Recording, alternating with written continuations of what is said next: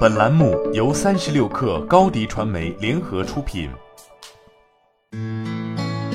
本文来自微信公众号《哈佛商业评论》。通常，大家的睡眠时间和睡眠质量都存在系统性个体差异，但这不足以解释个体之间的表现差异。和其他任何心理特征或行为倾向一样，这些差异可以部分归因于遗传因素。这表明，除了一般决定因素外，人们实际上需要的睡眠时间和类型取决于个体属性，不仅包括年龄和一般健康状况，还包括其独特个性和生物特征。毫不意外，我们经常听说成就卓越的人往往睡得少，比如前百事 CEO 卢英德。每天只需要睡四个小时，美国著名设计师汤姆·福特只需要三个小时。正如希腊船王阿里奥纳西斯有句名言所说：“别睡太多，否则醒来时你就是一个失败者。”如果连续一年每晚少睡三个小时，你将额外获得一个半月的时间用来成功。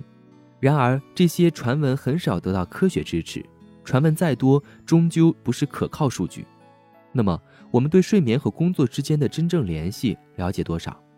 假设成年人约有三分之一的时间用于工作和睡眠，二者之间有什么关系？这里有三个关键的科学结论：一，步入职场前，睡眠问题就已存在。大量心理学研究表明，睡眠不足影响工作表现，而在此前，睡眠障碍在中学和大学期间相当普遍。睡眠问题和临床问题。存在强因果关联，即使在童年时期也是如此。研究还表明，具有睡眠问题的学生学业表现和学习成绩都明显差得多，这类学生还不在少数。由于学历是后续就业的主要途径，缺乏健康的睡眠习惯显然会带来长期影响，甚至会付出高昂的职业代价。有趣的是，原分析研究表明。只是推迟上课时间就能显著改善学生的睡眠模式，这大概是因为年轻人天生就倾向于或者说容易熬夜晚睡。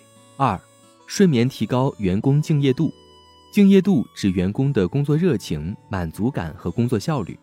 帮助公司提高员工和管理人员敬业度的行业价值数十亿美元，实际上其中大部分资金都用于改善办公室设计、餐厅食物。和职位契合度，这本身无可厚非，但很少有公司能意识到睡眠质量在提高员工敬业度时发挥的重要作用。重要的是，与许多其他影响因素不同，比如领导的能力水平，睡眠通常由你自己控制，而改善睡眠模式会得到明显回报。三，领导力发挥着重要作用，能力低下的领导往往会给员工带来压力。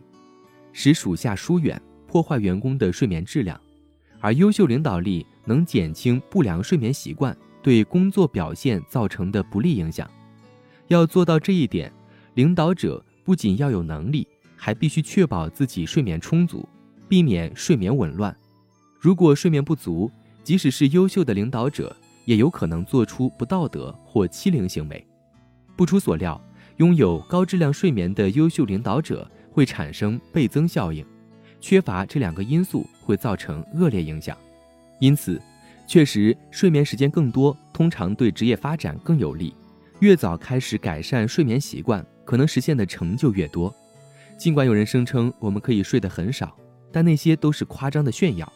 即便你有效利用这些清醒时间，工作表现和职业发展也很有可能会受到长远影响，更不用说个人生活了。确保上班工作高效的最佳方法之一，就是保证自己睡个好觉。好了，本期节目就是这样，下期节目我们不见不散。高迪传媒为广大企业提供新媒体短视频代运营服务，商务合作请关注微信公众号高迪传媒。